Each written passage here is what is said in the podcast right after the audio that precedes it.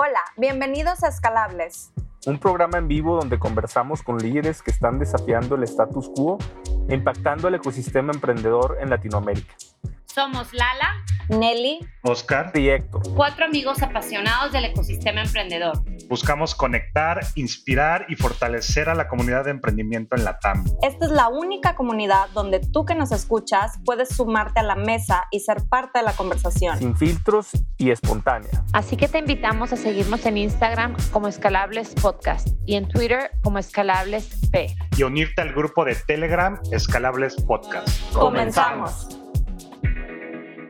Hola María, ¿cómo estás? Bienvenida. Muchísimas gracias. Yo estoy súper honrada. Muchísimas, muchísimas gracias por la invitación, de verdad. Te presento así muy rápidamente, María, y luego ya te voy a dejar que tú nos platiques un poquito de ti.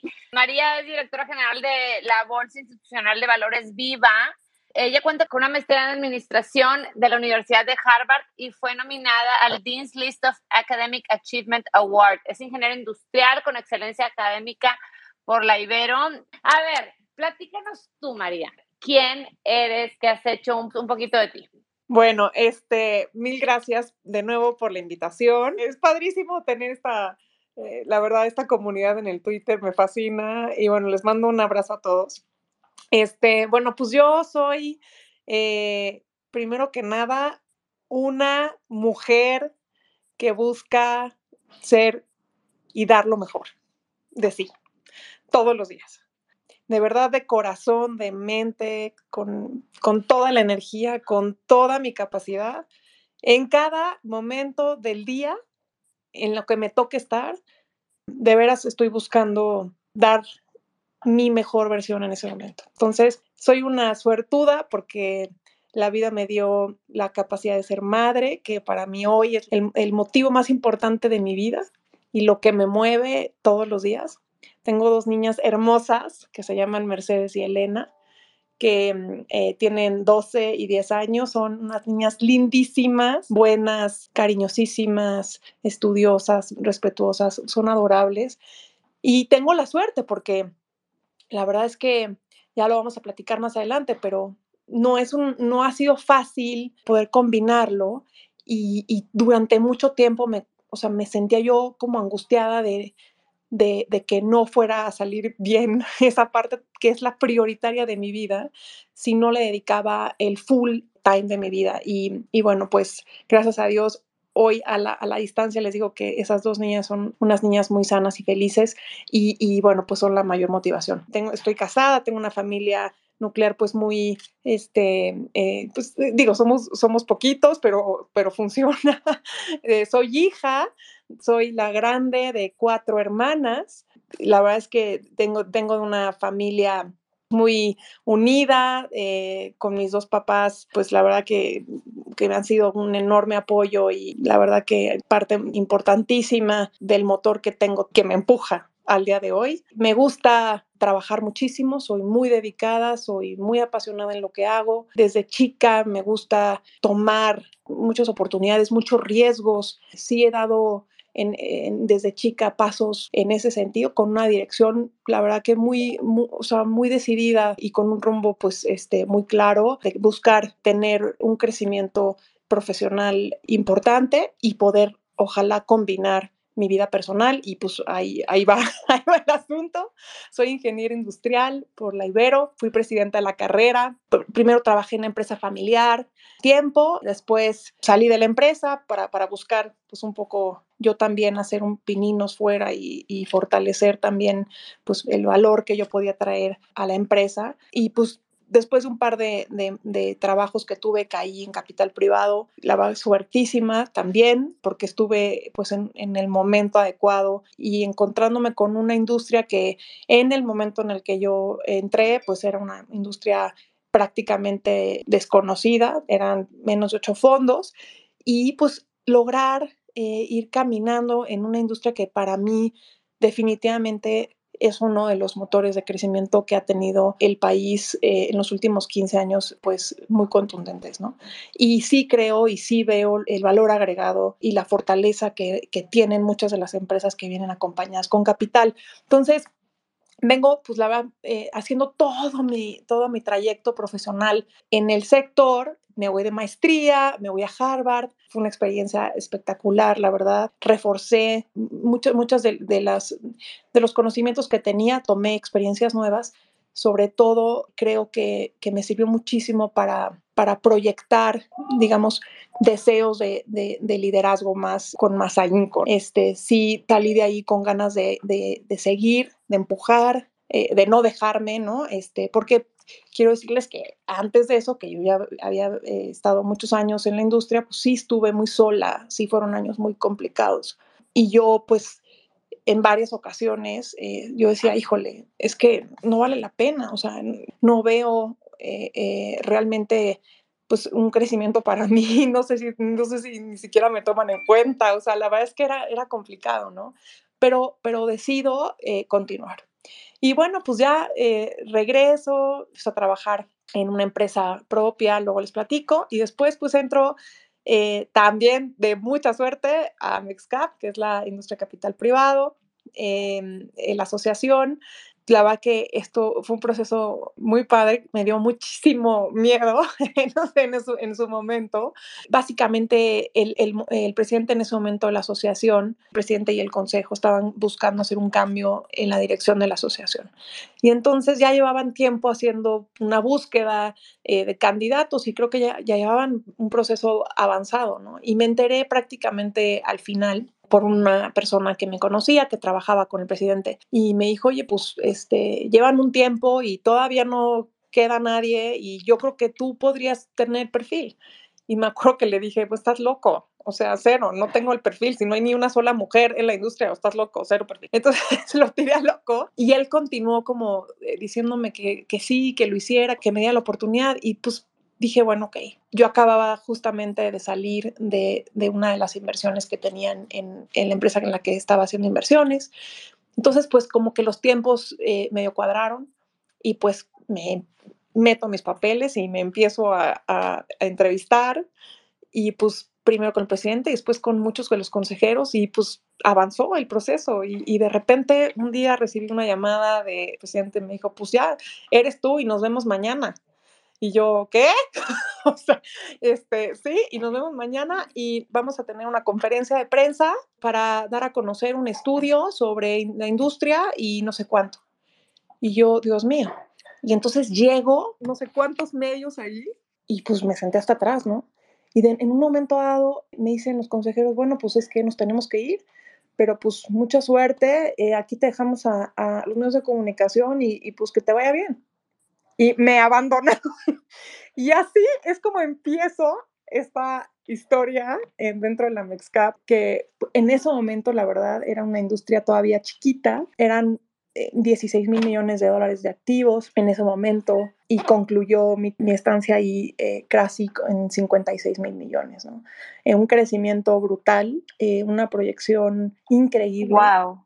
Sí, sí, sí, fue una época espectacular, en donde creo que el gran acierto fue una contribución y un liderazgo eh, muy articulado de, de, del, del, presidente del board eh, de mi equipo, ¿no? En donde todos sabíamos perfectamente cómo ir sumando, cómo ir integrándonos unos con otros. Y, y esa, esa visión y esa fórmula, que eso es lo que, por eso lo traigo a la mesa, porque eso es lo que yo creo que tenemos o que, o que me encantaría trasladar en este proyecto de la, de, del momento en el, que, en el que me desempeño ahorita. O sea, cuando me invitan a Viva, que de nuevo vi una nube negra de miedo y peor que nunca, ¿no? O sea, porque además aquí ya no estaba arropada, o sea, en, en, por lo menos en Amexcap, me ve, y después de, después de tantos años me, me, fui ganando mi lugar y me fui ganando el respeto. Y, ¿Cuánto y tiempo estuviste en la Mexcap, María?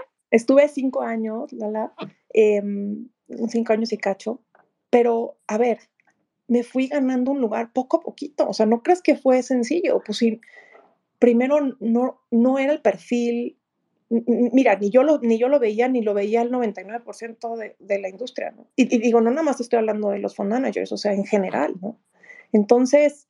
Claro. Oye, ¿qué, que, ¿qué, crees, María, que fue lo que te ayudó a, a ganarte ese lugar? ¿Sabes qué? Yo creo que, o sea, sí sí siento que, que pude demostrar que soy una persona muy responsable, muy comprometida, que trabajo con, con todo la, el talento que puedo poner en ese momento, dejo todo, ¿eh? toda la inteligencia, la, la motivación, la energía, el compromiso, y eso al final la gente se fue dando cuenta. Soy una persona que me gusta construir, que me gusta hacer alianzas, que me gusta sumar y, meter a la gente a los proyectos y ejecutarlos. O sea, no es, no nada más es la idea, sino de veras llevarlo a la, a la realidad. Y cuando tú vas viendo eso como industria y que la industria va creciendo y que la industria va generando leads y que los inversionistas en, en, en, otros países empiezan a buscarnos y empezamos a hacer eventos internacionales y empiezas a tener una proyección y ellos ven, el, y ellos ven que hay valor y que efectivamente hay un trabajo atrás de eso. Esa yo creo que es, pues, eh, eh, digamos, el trabajo habla, habla por sí solo. Y entonces yo creo que me gané un, un respeto eh, y un lugar que, que, me costó y la verdad lo, lo, veo con, de veras con mucha humildad, pero con, con, con mucha emoción. O sea, para decir, oye, valió la pena el esfuerzo porque eso eh, la gente lo tomó en cuenta y eso hace que yo vaya pudiendo crecer y demostrando que tenemos y que podemos tener espacios y liderazgos importantes, ¿no? Y, y, y, de nuevo, regresándome un poquito a, a Viva, pues eso, esa, esa visión y esa fórmula es la que quiero repetir de este lado porque funcionó, porque además, no nada más porque funcionó en Amescap, sino porque creo que es, es la fórmula que funciona. O sea, en donde todos debemos de sumarnos y contribuir y sentarnos en una mesa y conversar y dialogar y ver cómo tú qué tienes que hacer y yo qué tengo que hacer y cómo nos ponemos todos de acuerdo para ir este, y construir, ¿no? Sin desviarnos, porque si, si, si de por sí está complicado el contexto y la coyuntura y tenemos todos eh, millones de complejidades, pues peor si no, si no hay una, una visión por lo menos gremial o de la industria en la que estás que te lleve a, a buscar resolución y crecimiento. Entonces, pues ahí estoy en viva y desde ahí, te, y desde ahí es donde Buenísimo, buenísimo, María. Oye, y ahorita cuando, oh, bueno, cuando hiciste ya el cambio de la Mexcap a Viva, volviste a sufrir este síndrome del impostor que nos platicabas previamente cuando decías, híjole, tengo la oportunidad de, de dirigir la Mexcap y digo, ¿cómo voy a ser yo? ¿Cómo, cómo no? Sentiste como, pues esos momentos que yo creo que todos hemos pasado en lo que dudamos de nosotros mismos y de nuestras capacidades, pero ahora con este cambio a Viva, ¿volviste a sentir ese síndrome del impostor? ¿O cómo lo trabajas? ¿O qué, qué estrategias aplicas en estos casos, no? Mira, eh, yo creo que siempre vamos a tener ese momento de, de, incertidumbre y de angustia y de miedos cuando estás decidiéndote o, en el proceso de decisión de moverte algo que te saca de tu zona de confort y que te presenta un proyecto, una empresa o lo que fuera que, es, eh, que tiene suficientes retos de per se, que ese era el caso específicamente de Viva. Yo creo que, por un lado, quiero decirte que es bien importante que confiemos nosotros también en la preparación que traemos. O sea, si yo estoy siendo nominada o alguien está diciendo María debería de entrar al proceso o me gusta María, eh, esa persona no lo saca por eh, pues de la manga. Esa persona o ese grupo de personas, los inversionistas o quien fuera, están confiando en que yo en este, en este momento o quien, o quien fuera en, en, en, la, el, en el momento en el que nos han invitado a cosas, tenemos al menos la oportunidad y la capacidad de, de probar, o sea, de, de, presentarnos y hacer una entrevista y hacer una, un, un proceso formal. Entonces, por supuesto, cuando me invitan a hacer este proceso, de nuevo caigo en el no soy yo. Eh, la industria tiene absolutamente otro perfil. Están buscando a, a un hombre con muchos más años que yo, del, del sector bursátil, que conoce a, a todos, los, todos los operadores, este, y, y, yo misma lo bloqueé. ¿no? Em, porque además yo en ese momento ya participaba en el Consejo de Viva y, no sabía que me habían propuesto, ¿no? Había un comité eh, de nominaciones que estaba por aparte.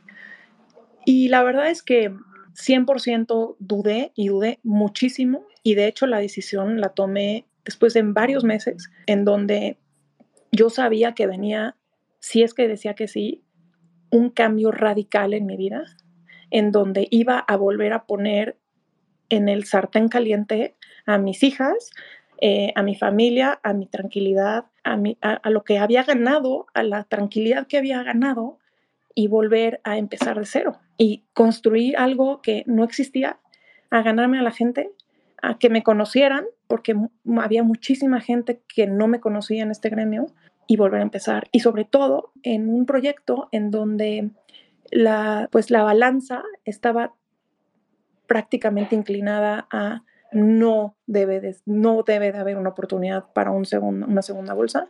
El mercado es muy pequeño, no da ni al caso, o sea, no. Entonces todo era un retador.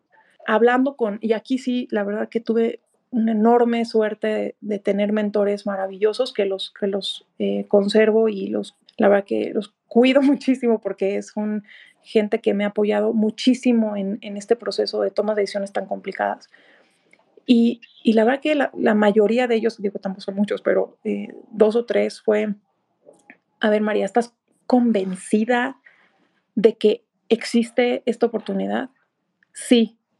¿Por qué? Por esto y por esto y por esto y por esto. Porque aparte yo lo viví, o sea, yo vengo de ahí tocando ese, ese, tema específicamente, o sea, ¿por qué veas importante tener estas dos bolsas? O sea, ¿qué, qué podríamos nosotros eh, ver, ¿no? Tener esa perspectiva de, de, no nada más tener una bolsa, sino abrirlo a competir. Eh, ¿Cómo viste tú esa oportunidad o por qué es importante, ¿no? Igual yo creo que esa oportunidad en, la, en Latinoamérica. Yo creo que te voy a platicar un poquito, este, el, la, el, el background que a mí me hizo eh, estar convencida de que necesitábamos una, fíjate, no, no pienso en un, em, e, en cambiar a la BBB, simplemente en introducir algo que fuera distinto, eh, novedoso y que se adecuara a muchas de las empresas y de las necesidades de la economía y de los tamaños de empresas que yo veía. Y esto lo, eh, lo, digamos, lo palpé y lo viví en carne propia en la Mexcap cuando se hizo un esfuerzo, pero súper dedicado, y, cuando, cuando te digo súper dedicado, de verdad le, dediqué muchísimas horas semanales a llevar a 33 empresas que escogimos al mercado. Y entonces hicimos un esfuerzo enorme dentro de la Mexcap por ir con cada uno de los fondos, escoger a las empresas que ya estaban, eh, en, nuestra opinión, eh, maduras y con un tamaño que en otros mercados hubiera sido interesante, con gobierno corporativo, con institucionalización, con metodologías. O sea, vamos, no, no, te estoy diciendo que estábamos llevando a una empresa en pañales, para nada. O sea, entiéndeme que cuando yo hablo de estas 30 empresas, eh, los, los portafolios había pues no sé, al menos 500, ¿no? Este, y se escogió. Fue un proceso en, larguísimo en donde nos acompañamos además. Fuimos a Nafinsa, fuimos por recursos, este, hicimos todo un, todo un proceso de acompañamiento este, impresionante. Hablamos con las empresas, convencimos a las empresas de que saliera a la bolsa, etcétera, para su siguiente ronda de financiamiento. Y bueno, para no el, el cuento más largo, no llegó ni una sola. Ni una sola. O sea, todas estas empresas se quedaron en los balances de los bancos, ninguna es pública, no, vamos, no había ni interés en el mercado por estas empresas. O sea, no, perdón, pero yo no hago ninguna emisión de menos de mil millones de dólares. Cuando vendas cinco mil millones me platicas, este, no, hombre, te faltan 25 años. No, no, no, no, no, me sabes que este, Aquí este, los intermediarios no estamos interesados en esos tickets, etc, etc. Oye, María, entonces, ¿qué, ¿qué crees que es lo que está haciendo falta para que más empresas salgan a la bolsa en México? Sobre todo aquí en México, que es muy raro verlas hacer un IPO, ¿no? O sea, ¿tú crees que se deba a todos estos requisitos que, que ponen? las bolsas o, qué, a qué crees que, que, está haciendo falta? Sí, a ver, creo que déjame nada más retomar un poquito porque de ahí viene esto, o sea, ¿por qué estoy convencida de que hacía falta repensar el modelo? Porque no es posible que el sector bursátil, que debiera ser el segundo pilar más importante de financiamiento o igual de importante de financiamiento, eh, porque aparte pues, es justamente un pilar de, un sistema financiero de un, pues, eh, país tan importante como, México y que prácticamente pues no lo veamos y está acompañando solamente a tan poquitas empresas. Y entonces, ¿qué pasa con el grueso de las empresas mexicanas que no logran tener ese acceso? Están destinadas a, ¿no? al, financiamiento bancario tradicional, a ser suertudas de llegar a tener el capital privado y, y pues no mucho más. Y además después, ¿cómo vinculas el capital privado con una desinversión? O sea, yo, ¿no? Y lo veía también en la Mexicana necesitamos fórmulas de desinversión que sean atractivas para que haya liquidez y entonces los inversionistas recuperen esa inversión que hicieron original y los empresarios acompañen esto y haya más inversión acompañando en etapas más tempranas y se vuelve, es como un círculo virtuoso. Si no hay esta conexión de crecimiento a través del mercado y que, genere liquidez a las empresas medianas para que las medianas se vuelvan grandes y, y, sea un círculo, pues hay una desconexión. Entonces, y yo no estoy diciendo que todas las empresas que están en la bolsa o que, o que, o que lleguen a la bolsa em, inmediatamente van a ser bursátiles o van a ser líquidas, ¿no? O sea, hay un proceso. Y obviamente, pues, eh, eso también era necesario.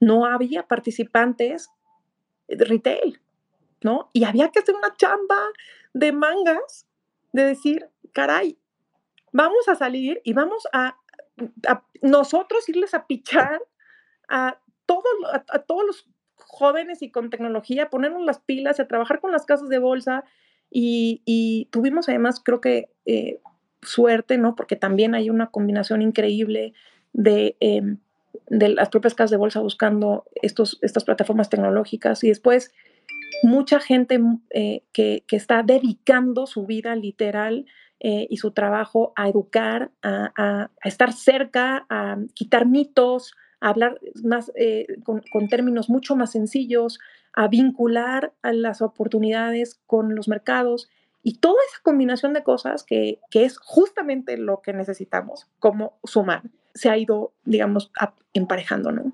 ¿Por qué no salen más empresas en los mercados? Fue tu siguiente pregunta. Yo creo que aquí, y, no quiero tampoco poner un, motivo eh, tal vez más arriba que otro, porque es una combinación de factores que hay que ir solucionando. Déjame hablar tal vez de dos en particular.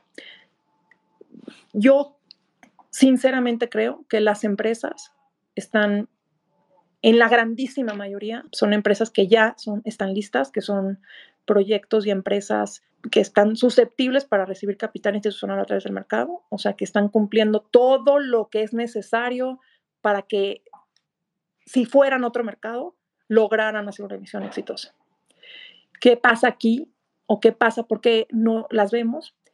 Primero, sí creo que tenemos que ir en temas regulatorios logrando un escalamiento eh, en términos de lo que se les va solicitando a las empresas de carga.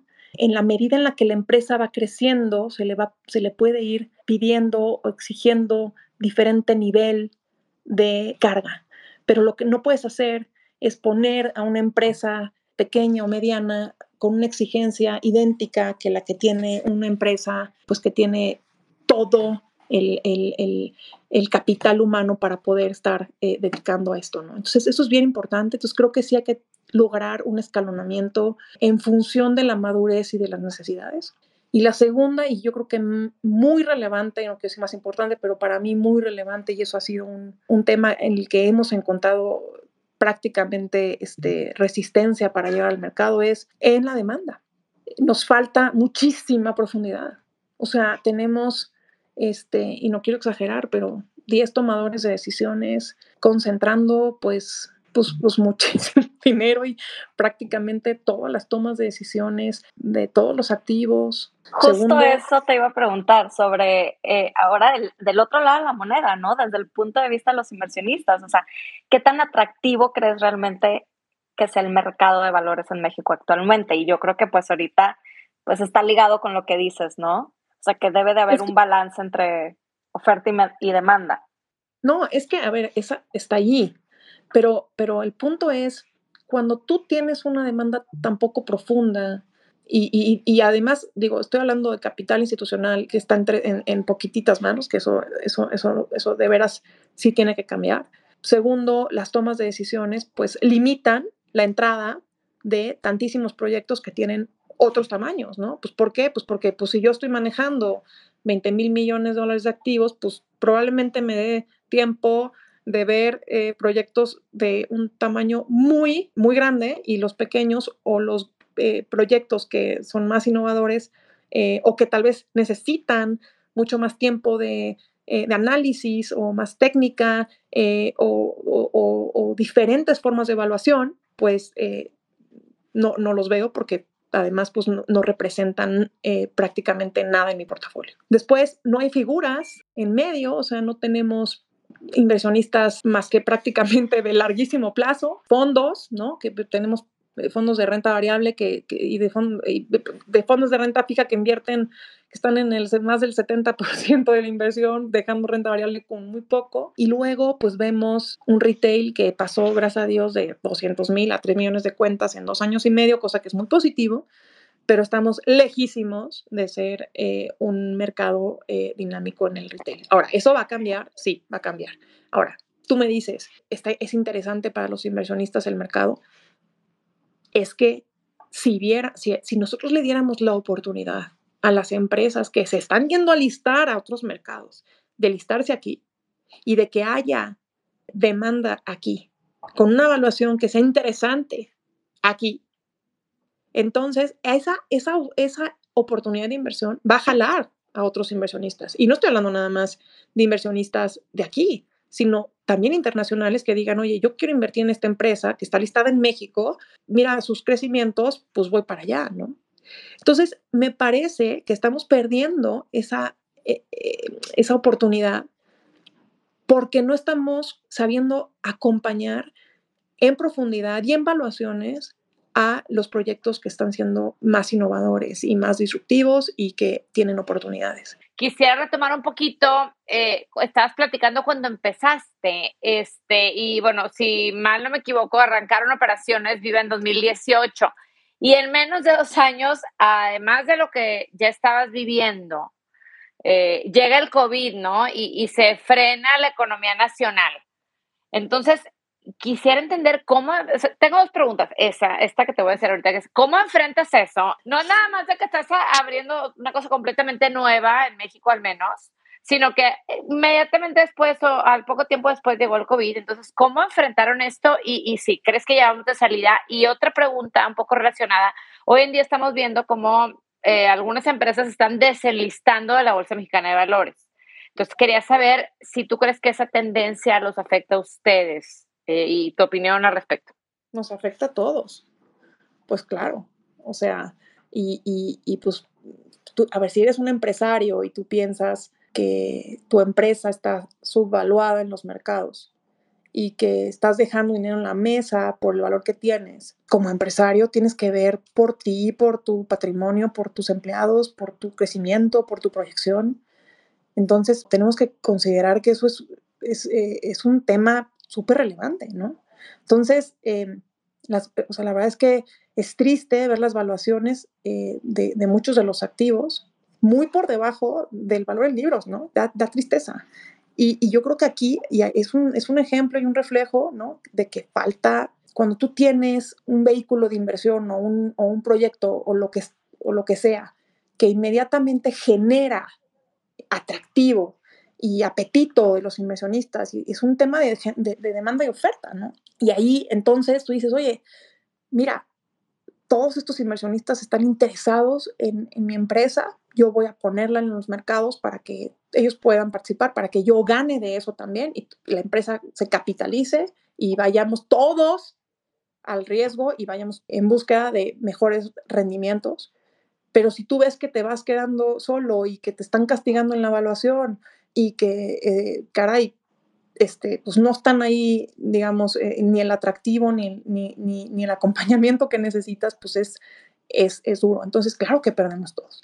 Entonces, y, y, yo creo que también, pues bien importante es comparar, porque a mí me gustaría decirte, y con datos duros, ¿no? Este año, en 2021, eh, se dieron 96 emisiones de, de largo plazo en, en, en el mercado mexicano y se dieron este, y este dato me lo acaban de dar, 68 emisiones en el mercado extranjero en Estados Unidos. En México se recabaron 9 mil millones y en Estados Unidos se recabaron, se recabaron 60 mil millones.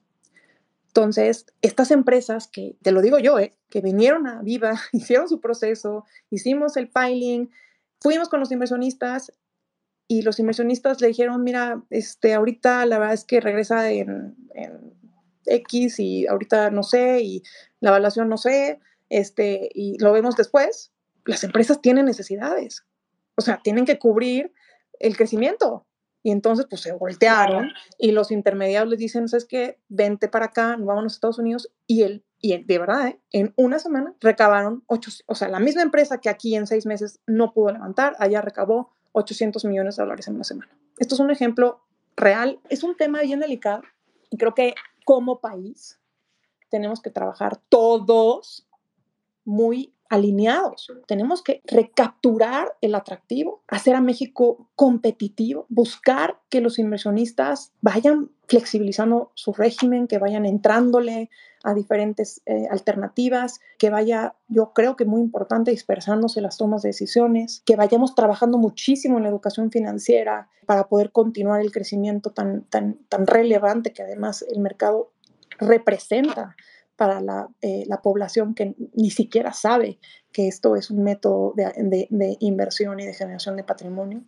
Y creo que la combinación de eso más el escalamiento regulatorio sí puede eh, generar cambios y los necesitamos. Muchas de las empresas que están próximas a salir a los mercados y que son grandes proyectos de inversión eh, y, y, que vengo además conociendo y acompañando de por lo menos 10 años, los podríamos tener los tengo, este, la verdad que con, yo creo que apalabrados, convencidos, por, con la expectativa de que en México podamos acompañar a estos, a estos proyectos eh, eh, en México con una evaluación y con, y, con una, y con una expectativa de crecimiento de mediano plazo. Y eso es bien importante.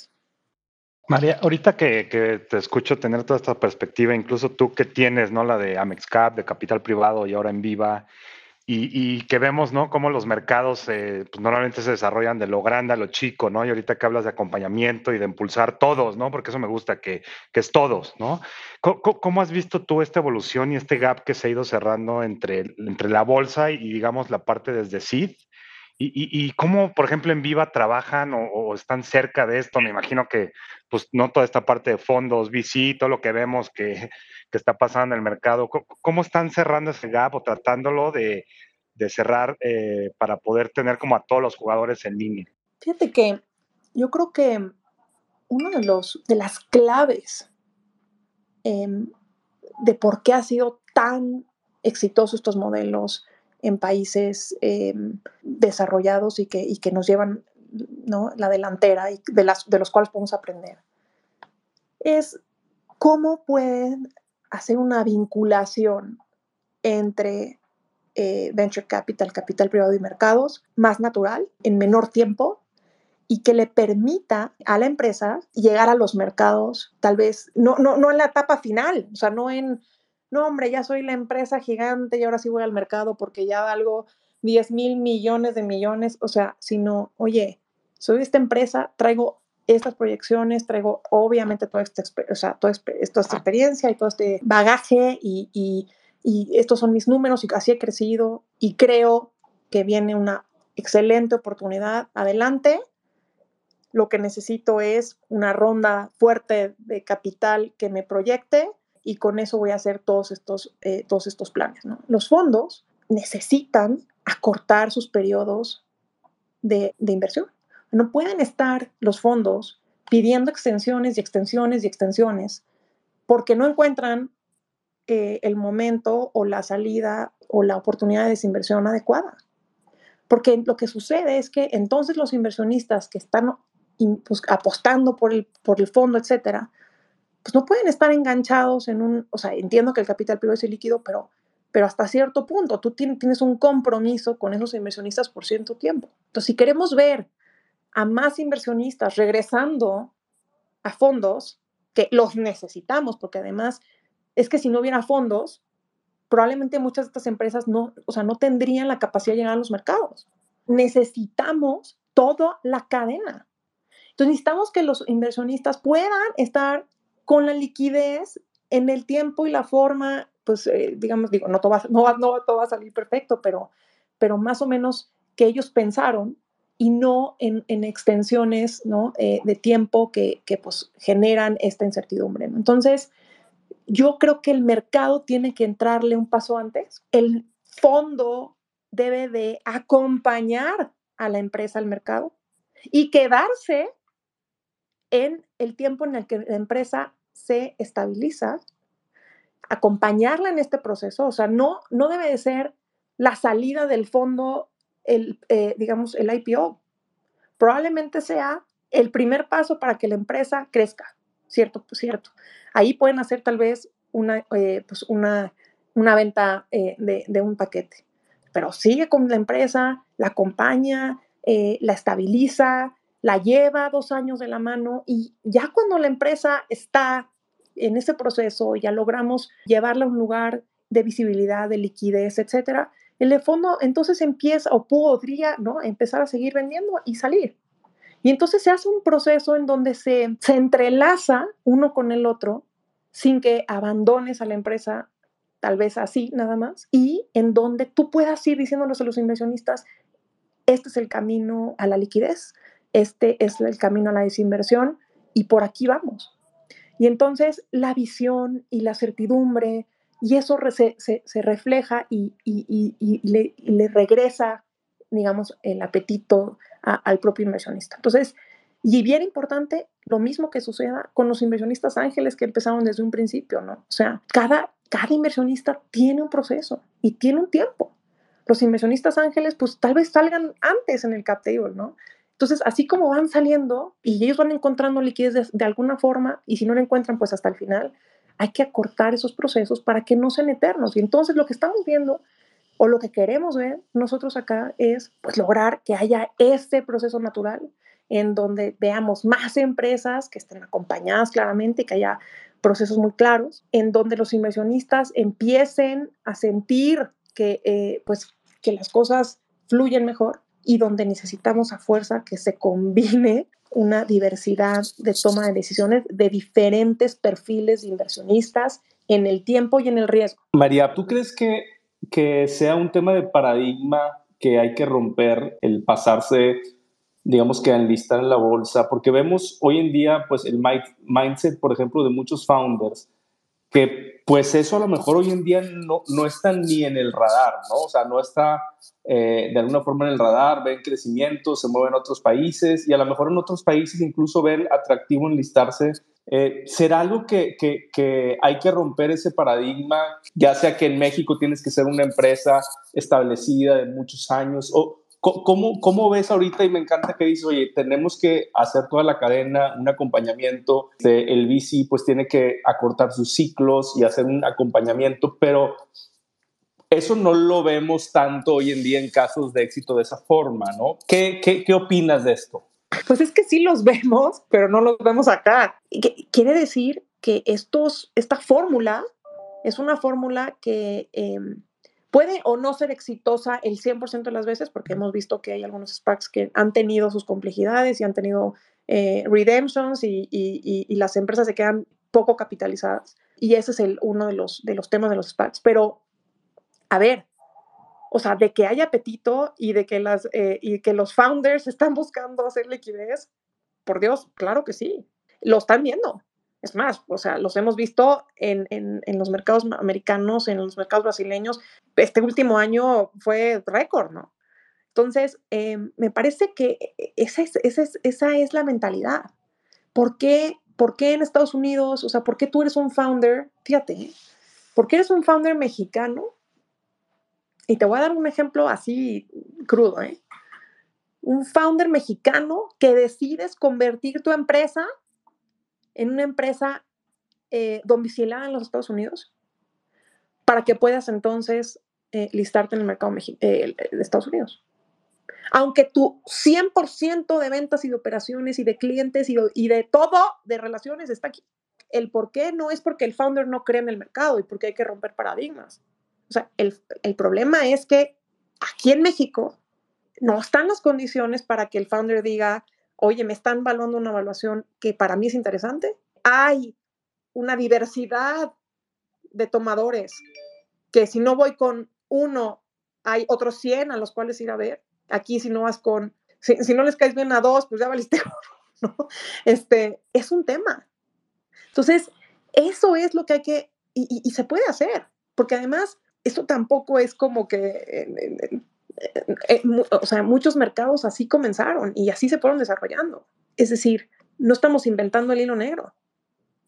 Es poner lo que se necesita en términos de regulación, de flexibilidad, hasta donde llegue una parte, hasta donde llegue la otra, de, de buscar dinamizar con los incentivos adecuados, alinear intereses, participar de beneficios a las empresas que digan, pues órale, vamos al mercado en México, a los inversionistas y, lograr desarrollar esto, porque es que hay todo. O sea, hay una oferta de empresas súper interesantes. Digo, tan, tan la hay que se están yendo, ¿no? Y, y, se están vendiendo a evaluaciones bien padres. Hay un montón de liquidez en este, en este mercado. Es una locura la cantidad de capital que hay y que, eh, en mi opinión, deberíamos de estar enfocando mejor, digamos, en activos que tengan rendimientos interesantes, sobre todo para los jóvenes, ¿no? O sea, empezar a ver de más, de más largo plazo, renta variable, estructurados y temas interesantes que tengan, obviamente, buenos perfiles y empezarle a meter a proyectos que vinculen a la tecnología y a, y a los intangibles de una nueva forma de evaluar que tal vez no estamos acostumbrados como inversionistas, pero que tenemos que hacerlo, porque esa es la realidad de, del día de hoy también. Hay que eh, modernizarnos y, ser mucho más rápidos, eficientes, responder a las necesidades del crecimiento y sobre todo de los proyectos que tienen, creo, buenas oportunidades y, que además lo han demostrado. O sea, que eso es bien importante, ¿no? O sea, aquí en, aquí en México, pues las empresas que estamos trayendo eh, o que queremos traer es un ejemplo, en la noticia que viene en un mes es un ejemplo de esto que estamos intentando hacer, que es convencer a las empresas de que pongan el pie en México para que no se nos cuelen, pero le tenemos que pegar, le tenemos que pegar y tenemos que traer a, las, a, la, a la, demanda y, y, y, trabajar del otro lado, no solamente en la oferta, ¿eh? también en la demanda para articular y para eh, empatar la oferta y la demanda para que el mercado realmente se dinamice, ¿no? Claro, totalmente. Me encanta todo lo que nos compartes, María, de verdad. Eh, estoy aprendiendo muchísimo y me encanta. Oye, María, y, y, quiero aprovechar para hacer una pregunta, no sé si a lo mejor está un poco locochona, pero ¿cómo crees que evolucione el mercado de valores? O sea, ¿ves alguna tendencia con la tecnología de blockchain a nivel mundial? ¿Te imaginas a lo mejor que en algún futuro una empresa haga un IPO y los inversionistas puedan comprar las acciones con, no sé, bitcoins? A ver, yo creo que blockchain es una tecnología súper potente que tiene muchísimas aplicaciones y yo sí veo que puedan haber ciertas funciones en el mercado que puedan eh, estar utilizando la tecnología para miles de procesos y para facilitar y eficientar en costos, en tiempos, en, mil cosas, seguramente sí, ¿no? Bitcoin para pagar una acción, este, digo, primero, pues, pues este, creo que es un, es un activo especulativo y creo que compararlo con, con una acción eh, de una empresa, o sea, valor por valor, me cuesta trabajo por, por la forma de los, de, digamos, de, subyacente, ¿no? Yo, yo ni soy partidaria ni soy, ni, ni me contrapongo, es decir, hay que, yo creo que hay que estar porque pues es parte del de lo que nos toca a todos nosotros vivir y hay que siempre estar cerca y, tener conocimiento y cómo funciona y, para dónde va, siempre sabiendo que esto es un activo especulativo y que lo que tú hayas invertido ahí, sea poco o mucho, está totalmente eh, volátil, ¿no? Entonces, me parece que los bancos centrales y demás se van a ir moviendo obviamente a, activos digitales y yo creo que eso eh, va a ser definitivamente el futuro. De eso hablar de cryptocurrencies ya vinculadas al mercado directamente, pues este, creo que nos faltan muchos años, pero obviamente yo soy, pero con, o sea, por favor, yo creo que aquí hay muchos más conocedores que te pueden dar una opinión, pero yo creo que hay, sí hay que estar, es interesante, es, este, es parte del presente, pero sí tomando, por supuesto, las precauciones y, y, y, y, la, y ahora sí que separando lo que es, ¿no? María, si, si podemos un poquito, eh, a mí me gustaría abordar el, el tema de cómo estás viendo todo este tema de fintech, ¿no? Y un poquito tal vez hablar de de, lo que ves con todo el tema de la regulación, cómo ha sido este tema de la, de la evolución, ¿no? Que tal vez tú, tú, puedes ver desde este punto, ¿no? Que tal vez pareciera un poco lenta el tema de aprobación y ya ves que hasta hemos visto algún tema de multas, ¿no? Que, que, que ha tenido ahí, pero ¿cómo, ves tú todo este movimiento que yo creo que en dos años, eh, tres años ha sido eh, pues muy abrupto, ¿no? Para, para el sector. A ver, yo soy una convencida, de verdad, de que eh, las fintechs vinieron a eh, revolucionar y a complementar la enormísima necesidad que tenía muchísimas empresas de financiarse y muchísima gente de bancarizarse, de incluirse. Era, eh, creo, que, creo que haciendo las cosas de la misma forma, siempre, pues probablemente tengas resultados similares dentro, dentro de un margen. Cuando eres disruptivo y cuando abordas problemáticas con otra visión o con otra fórmula, porque crees de, o sea, profundamente y con toda la convicción en que estás abordando un problema real y que la solución que tú traes es una solución que está resolviendo o que crees que puede resolver ese problema, entonces me parece que se dan los grandes resultados y, las grandes, y, los grandes ejemplos eh, de empresas que tenemos. En México tenemos unos, eh, hemos tenido unas, empresas increíbles que han hecho eh, transformaciones muy impresionantes en, varios de los segmentos, otras que no han dado y por muchas razones, y, y, creo que también es la ley de la vida, no todo va a dar, y eso es parte, de hecho, de la propia columna vertebral del venture capital y, de, apostar a estas ideas. Pero creo que las fintechs son los, dedos, eh, eh, las manos, los brazos de, un sistema que llega hasta cierto punto y que necesitaba lograr abrazar más buscando soluciones distintas. Yo creo que em, es increíble lo que hemos visto. Me encantaría decirte que fuéramos tal vez un poco más flexibles, más rápidos, más eficientes, y que la regulación fuera al ritmo de la evolución. Y lo hablo de, en fintech y lo hablo en muchas industrias. O sea, creo que vamos por atrás en términos de regulación, de, la, de cómo, se, cómo estamos avanzando. Y creo que para mí hay proyectos y empresas que son talentosísimas, que están realmente resolviendo problemáticas que van a ser eh, el futuro, pero son ya el presente y que además van a combinarse con el sistema bancario tradicional y vamos a ver pues combinaciones bien interesantes. Entonces, es la evolución. La, fintech es una evolución, una, se complementa, busca, hay que acompañarlo. Necesita fondeo, necesita visión, necesita capital, necesita confianza, mentoría, consejos, o sea, como cualquier empresa que está en los procesos. Entonces, nosotros, ¿no? Somos una empresa, nacimos hace tres años, venimos del seno de un grupo y eso nos deja financieramente más, más estables porque no estamos naciendo de cero ni, ni, nada y eso es bien importante porque pues, para poder tener una bolsa de valores operante tienes que tener una estabilidad financiera muy importante, ¿no?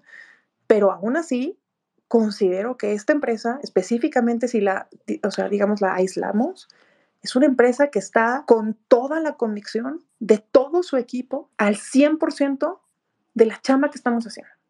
O sea, no hay una sola persona que trabaje en Viva eh, que no estemos 100% alineados, convencidos con, y, motivados del trabajo que hacemos todos los días, creyendo que estamos creando esos deditos o esos brazos que ayudan, que complementan, que incursionan, que incluyen, que recrean algo que creíamos que era necesario. Entonces, este es un ejemplo de, de una empresa que, que, se parece a estas. ¿no? Brian, eh, cuéntanos, bienvenido. Muchas gracias. Uh, mi pregunta era, ¿tú crees que las compañías se vienen a los Estados Unidos y no se quedan en México por el gobierno Um, ¿Tú crees que es porque es más barato crecer su compañía en los Estados Unidos? Y mi otra pregunta, ¿usted invierte más en las compañías de los Estados Unidos o en las compañías mexicanas? Brian, no, yo creo que es bien importante, digo, no te puedo hablar de mi portafolio, etcétera, pero sí es bien importante diversificarnos. Y, creo que esa eh, es es la enorme oportunidad que tenemos como inversionistas, ¿no? Abrirnos a las oportunidades de inversión que se nos vayan presentando. Yo soy eh, una persona que creo muchísimo en el talento mexicano y que me gusta muchísimo apoyar a las empresas mexicanas porque además pues estoy convencida que quiero poner mi dinero a trabajar en el país en el que estoy. Entonces apoyo a muchas acciones mexicanas, por supuesto tengo participación en empresas que creo que tienen oportunidades interesantes en otros países, pero claro, creo que eh, como mexicana eh, hay que estar en mi país y estoy con una, con, una buena, con una buena exposición. Las empresas se van a Estados Unidos por muchas razones. Creo que una de ellas eh, sí tiene que ver con la profundidad del mercado, con la diversidad de los inversionistas, con las valuaciones que, reciben sus empresas y con pues, la apertura con la que pueden encontrarse con, diferentes inversionistas del mundo. Nosotros hemos buscado en Viva específicamente a través de, varios de los proyectos que hemos echado a andar inclusive este año. Pusimos un point of presence en Nueva York eh, en donde estamos enviando información directamente a, Nueva York para que todos los inversionistas directamente puedan consumirla de ahí. Y pues la verdad eso creemos que nos, eh, abre un canal mucho más eficiente con estos inversionistas extranjeros que están localizados allá. Tenemos el motor hoy dicho por, por, la, por la propia tecnología que utilizamos, que es Nasdaq, el de menor latencia prácticamente, o de los menores latencia del mundo. Y yo creo que eso también es interesante para poder atraer a nuevos participantes que obviamente tienen esto dentro de sus estrategias de inversión. Y creo que México sí logra desatorar esta parte de la que platicábamos, que es un tema de participación, de apetito y de, dinamismo, combinado con un escalonamiento adecuado para las empresas. Creo que México tiene un enorme potencial. Yo estoy con León. Todos estos momentos eh, de,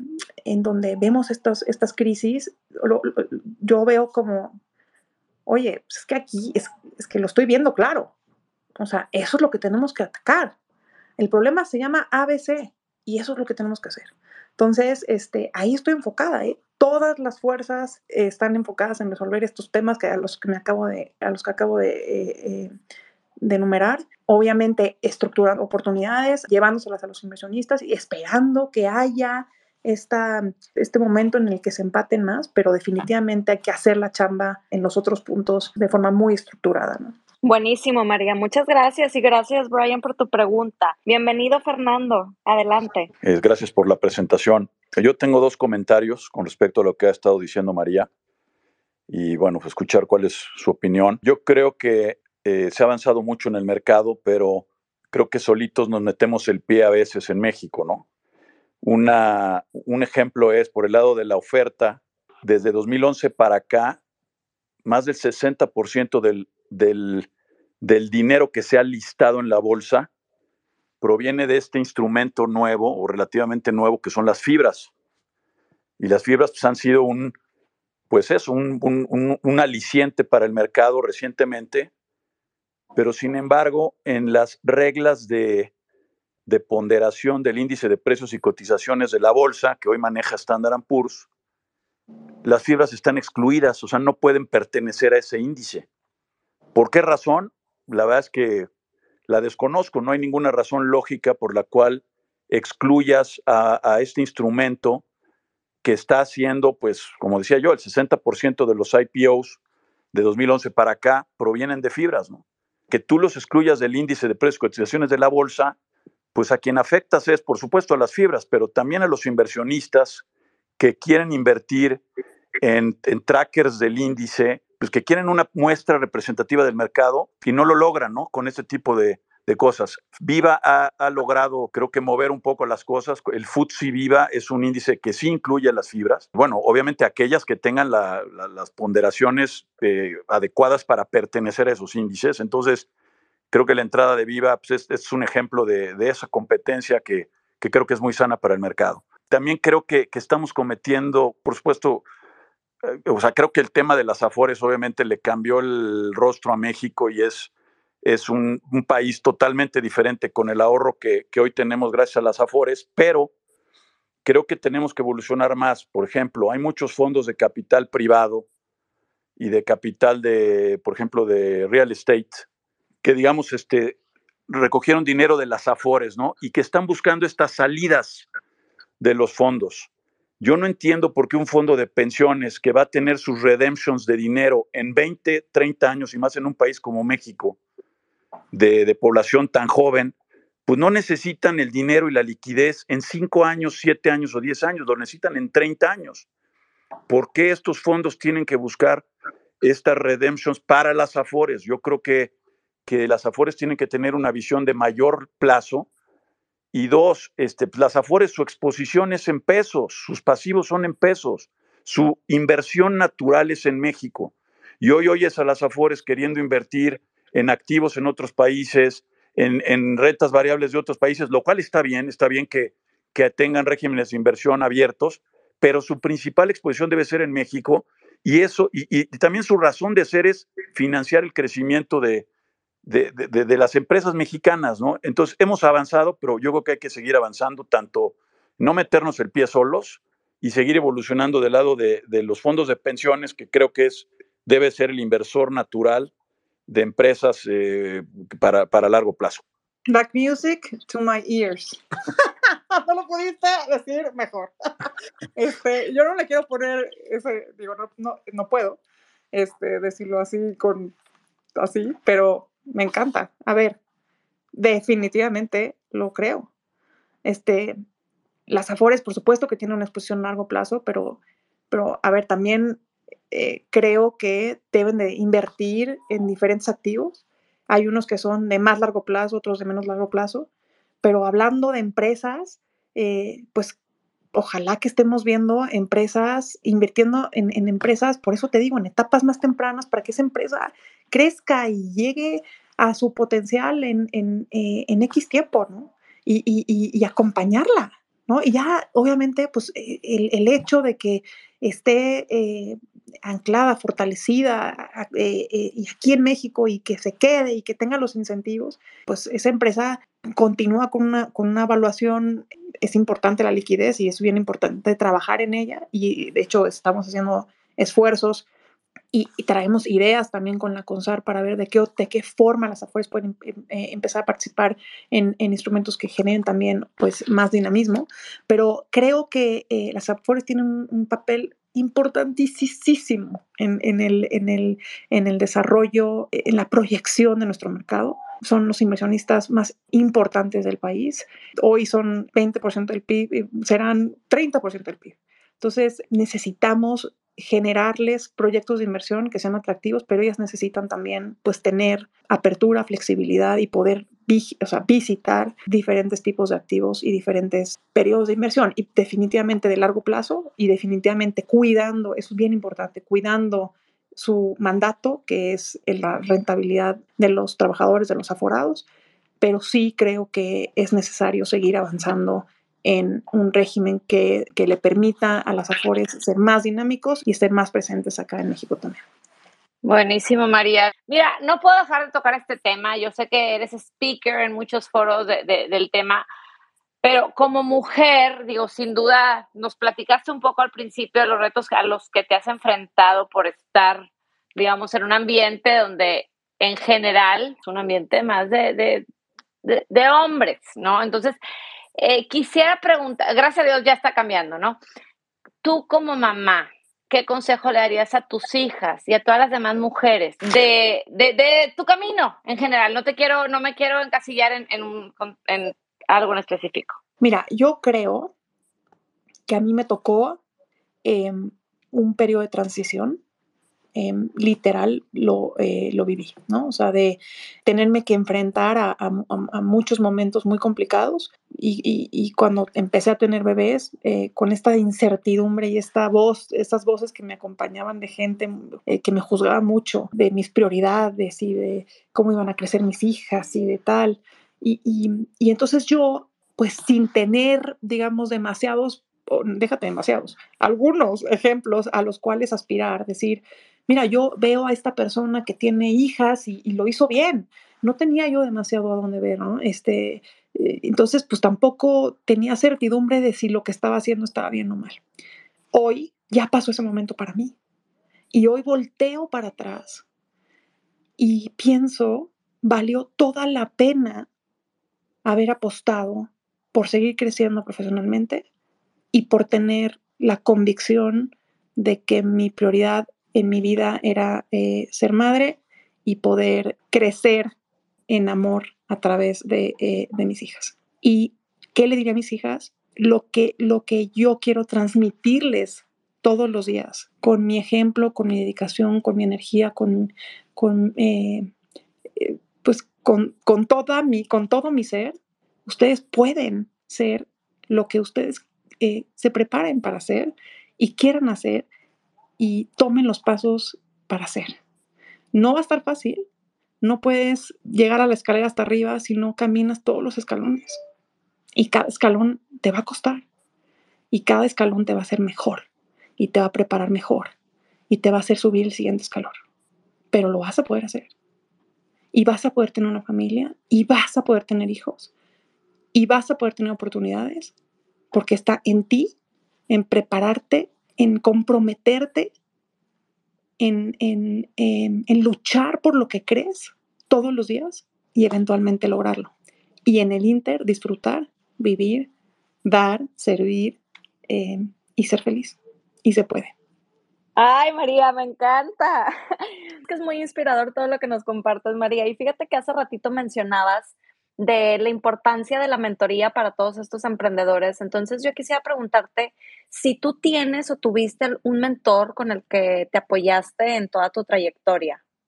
Sí, tengo, gracias a Dios, eh, no uno, sino al menos tres eh, mentores que han sido importantísimos en mi vida, con los que reboto muchísimo todo lo que hago mis decisiones más trascendentales y algunas que son pues menos, con los que me dan retro, me dicen, oye, este, esto pues creo que va bien, pero pues esto no tanto, oye, corrige por aquí, oye, yo haría tal vez esto, reforzaría esto, oye, pues qué padre estás haciendo esto y, y síguele. Y esa, ese empujón, esa palma en la espalda y ese refuerzo de que alguien te está dando esa, ese espaldarazo es importantísimo.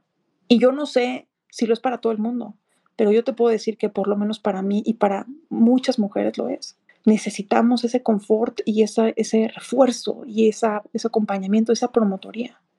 Y para mí eso es lo que ha sido tener a, un, a mentores cerca de mí, tomando decisiones que han comprometido mi vida profesional, pero también personal, y que eh, me han acompañado en decisiones difíciles y que me han dado mucho retro y que me han hecho bajarme al piso y continuar buscando ser mejor, pero con humildad, con, eh, con los pies en la tierra, buscando prepararme, eh, porque esto es, un, esto es un proyecto de preparación diaria y, y dando lo mejor de mí. Y creo que eso es lo que ha sido para mí la mentoría. Increíble, María. A ver, ya para cerrar, ahora sí, te vamos a hacer unas preguntas relámpago. No se vale explayarte. Te voy a decir las preguntas y tú nada más nos vas a contestar con una, dos, tres palabras tu respuesta, ¿va? ¿Qué prefieres, mantequilla o aceite de oliva? Aceite de oliva. Bien. ¿WhatsApp o email? WhatsApp. Pero soy, no, soy WhatsApp, pero soy mala. Espérenme. ¿eh? de que 500 mensajes y lees. Sí, o sea, por eso no, por eso me tardé en contestar. No, está bien, está bien, se vale. ¿Mañana o noche? Mañana. Bien. ¿Cuál es tu canción karaoke? Rayando el sol. Bien. Oye, a ver, ¿cuál fue tu última compra de impulso? Eh, un iPhone. Ok, válido, válido. El último. ma- tu materia favorita en la escuela. Eh, matemáticas. Mate. Muy bien. ¿Y qué querías hacer de niña? Primera Eh, cosa. sí.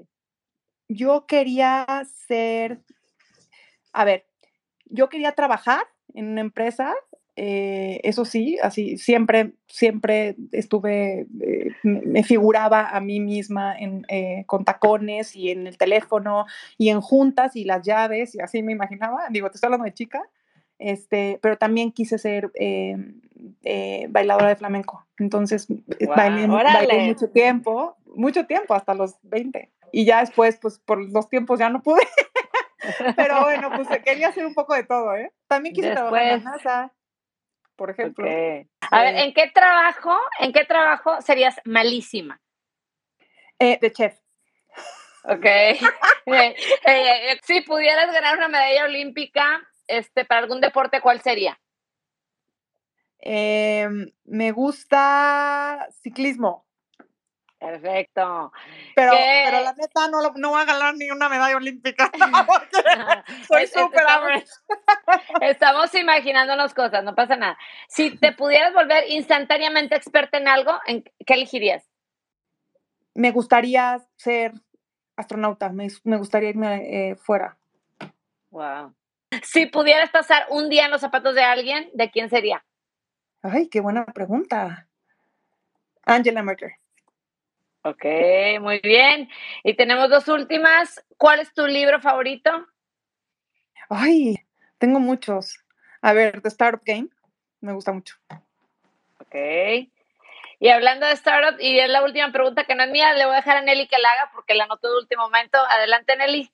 ¿Cuál es tu startup mexicana favorita? Amo, amo a todos los emprendedores, soy la más, este, o sea, Por- me encanta empujarlos, me encanta, la más porrista, soy, Bien. este, me encanta vincularlos con inversión, este, proyectarlos nacional, internacional, y porque todo el talento mexicano eh, fregón tiene, debe tener la oportunidad, ¿no? Buenísimo, María. Oye, no, pues muchísimas gracias. La neta que ha sido un placer esta platiquita. Espero que te la hayas pasado tan bien como Ay, yo personalmente me la pasé. Gracias por compartir, disfrutamos muchísimo la sesión, gracias a todos los que se subieron también aquí a escucharnos. Gracias, por escucharnos. Recuerda que estas pláticas se graban en vivo a través de Twitter Spaces. donde tú puedes participar y ser parte de la conversación. No pierdas la oportunidad de platicar con nosotros. Síguenos en Instagram y en Telegram como Escalables Podcast. Y entérate de quiénes serán nuestros próximos invitados.